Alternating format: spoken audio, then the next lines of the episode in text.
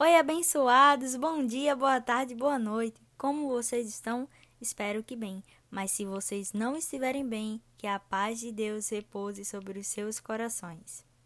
Muitas vezes passamos por dificuldades, problemas na vida e as circunstâncias não vêm com um aviso ou lembrete nos avisando que certas coisas irão acontecer conosco. Elas não avisam qual será o dia, qual será a hora, o local e muitas vezes nos pegam de surpresa, seja a circunstância boa ou ruim. Em João 16:33, Cristo nos avisa que na terra teremos aflições. E hoje iremos ler sobre um jovem que enfrentou um grande problema, ou melhor, um gigante. Hoje estaremos falando sobre o Deus que derruba gigantes. A gente vai estar lendo 1 Samuel capítulo 17, versículo 1 ao 58. Versículo 1: Os filisteus juntaram suas forças para a guerra e reuniram-se em Socó de Judá e acamparam em Éfes Damim, entre Socó e Azeca. Saul e os israelitas reuniram-se e acamparam no vale de Elá, posicionando-se em linha de batalha para enfrentar os filisteus. Os filisteus ocuparam a colina e os israelitas outra, estando o vale entre eles. Um guerreiro chamado Golias, que era de Gate, veio do acampamento filisteu. Tinha 2 metros e 90 centímetros de altura. Ele usava um capacete de bronze e vestia uma coraça de escamas de bronze que pesava 60 quilos. Nas pernas usava caneleiras de bronze e tinha um dardo de bronze pendurado nas costas. A haste de sua lança era parecida com uma lançadeira de tecelão e sua ponta de ferro pesava 7 quilos e 200 gramas. Seu escudeiro ia à frente dele. Golias parou e gritou às tropas de Israel: Por que vocês estão se posicionando para a batalha? Não sou eu um filisteu e vocês os servos de Saul? Escolham um homem para lutar comigo. Se ele puder lutar e matar-me, nós seremos seus escravos. Todavia, se eu o vencer e o matar, vocês serão nossos escravos e nos servirão. E acrescentou: Eu desafio hoje as tropas de Israel. Mandem-me um homem para lutar sozinho comigo. Ao ouvirem as palavras do filisteu, Saul e todos os israelitas ficaram atônitos e apavorados. Davi era filho de Efrateu, de Belém de Judá, chamado Jessé. Este tinha oito filhos e já era idoso na época de Saul. Os três filhos mais velhos de Jessé tinham ido para a guerra com Saul: Eliabe, o mais velho, Abinadab, o segundo, e Samá, o terceiro. Davi era o caçula. Os três mais velhos seguiram Saul, mas Davi ia ao acampamento de Saul e voltava para apacentar as ovelhas de seu pai em Belém. Durante quarenta dias o filisteu aproximava-se, de manhã e de tarde, e tomava posição. Nessa ocasião, Jessé disse ao seu filho Davi: Pegue uma roupa de grãos tostados e dez pães e leve-os rapidamente para seus irmãos no acampamento. Leve também esses dez queijos ao comandante da unidade deles. Veja como estão seus irmãos e traga-me alguma garantia de que eles estão bem. Eles estão com Saul e com todos os homens de Israel no vale de Elá, lutando contra os filisteus. Levantando-se de madrugada, Davi deixou o rebanho com outro pastor pegou a carga e partiu, conforme Jessé lhe havia ordenado. Chegou ao acampamento na hora em que, com um grito de batalha, o exército estava saindo para suas posições de combate. Israel e os filisteus estavam se posicionando em linha de batalha, frente a frente. Davi deixou o que havia trazido como responsável pelos suprimentos, correu para a linha de batalha para saber como estavam seus irmãos. Enquanto conversava com eles, Golias, o guerreiro filisteu de Gate, avançou e lançou seu desafio habitual, e Davi o ouviu. Quando os israelitas viram o homem, todos surgiram com muito medo. Os israelitas diziam entre si: Vocês viram aquele homem? Ele veio desafiar Israel. O rei dará grandes riquezas a quem o matar também lhe dará sua filha em casamento e isentará de impostos em Israel a família de seu pai. Davi perguntou aos soldados que estavam ali ao seu lado o que receberá o homem que matar esse filisteu e salvar a honra de Israel. Quem é esse filisteu incircunciso para desafiar os exércitos do Deus vivo? Repetiram a Davi o que haviam comentado e lhe disseram: Isso é o que receberá o homem que matá-lo. Quando Eliabe, o irmão mais velho, ouviu Davi falando com os soldados, ficou muito irritado com ele e perguntou: Por que você veio até aqui? Com quem deixou aquelas poucas ovelhas no deserto? Sei que você é presunçoso e como seu coração é mau, você veio só para ver a batalha. E disse Davi: O que fiz agora? Será que não posso nem mesmo conversar? Ele então se virou para o outro e perguntou a mesma coisa, e os homens responderam-lhe como antes. As palavras de Davi chegaram aos ouvidos de Saul, que o mandou chamar. Davi disse a Saul: Ninguém deve ficar com o coração abatido por causa desse filisteu. Teu servo irá e lutará com ele. Respondeu Saul: Você não tem condições de lutar contra este filisteu. Você é apenas um rapaz e ele é um guerreiro desde a mocidade. Davi, entretanto, disse a Saul: teu servo toma conta das ovelhas de seu pai. Quando aparece um leão ou um urso e leva uma ovelha do rebanho, eu vou atrás dele, atinjo-o com golpes e livro a ovelha de sua boca. Quando se vira contra mim, eu pego pela juba, atinjo com golpes até matá-lo. Teu servo é capaz de matar tanto o leão quanto o urso. Esse filisteu incircunciso será como um deles, pois desafiou os exércitos do Deus vivo. O Senhor que me livrou das garras do leão e das garras do urso me livrará das mãos desse filisteu. Diante disso, Saul disse a Davi: Vá, e que o Senhor esteja com você. Então Saul vestiu Davi com sua própria túnica, colocou-lhe uma armadura e um capacete de bronze na cabeça. Davi prendeu sua espada sobre a túnica e tentou andar, pois não estava acostumado a aquilo. E disse a Saul: Não consigo andar com isto, pois não estou acostumado.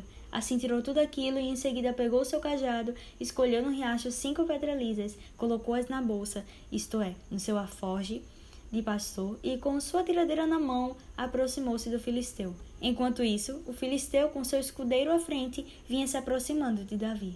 Olhou para Davi com um desprezo, viu que era só um rapaz, ruivo e de boa aparência, e fez pouco caso dele. E disse a Davi: Por acaso sou um cão para que você venha contra mim com pedaços de pau?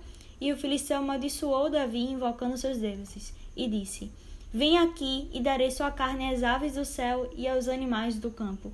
E Davi disse ao filisteu: Você vem contra mim com espada, com lança e com dardo, mas eu vou contra você em nome do Senhor dos exércitos, o Deus dos exércitos de Israel, a quem você desafiou.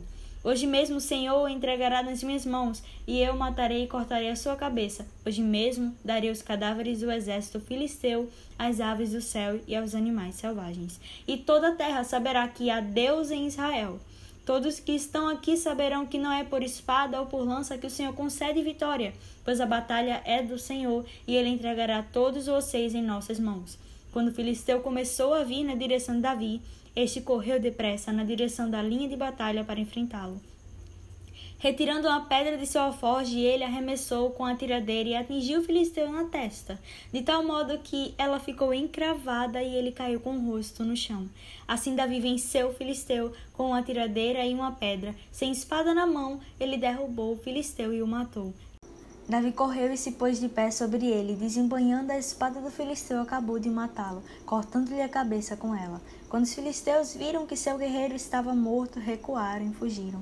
Então os homens de Israel e de Judá deram um grito de guerra e perseguiram os filisteus até a entrada de Gate e até as portas de Ecrom. Cadáveres de filisteus ficaram espalhados ao longo da estrada de Saaraim até Gat e. Quando os israelitas voltaram da perseguição aos filisteus, levaram tudo o que havia nos acampamentos deles. Davi pegou a cabeça do filisteu, levou-a para Jerusalém e guardou as armas do filisteu em sua própria tenda.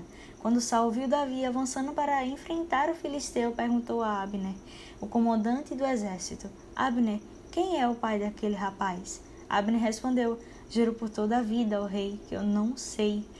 E o rei ordenou-lhe: Descubra quem é o pai dele. Logo que Davi voltou, depois de ter matado o filisteu, Abner levou-o perante Saul. Davi ainda segurava a cabeça de Golias, e Saul lhe perguntou: De quem você é filho, meu jovem? Respondeu Davi: Sou filho de teu servo Jessé, de Belém.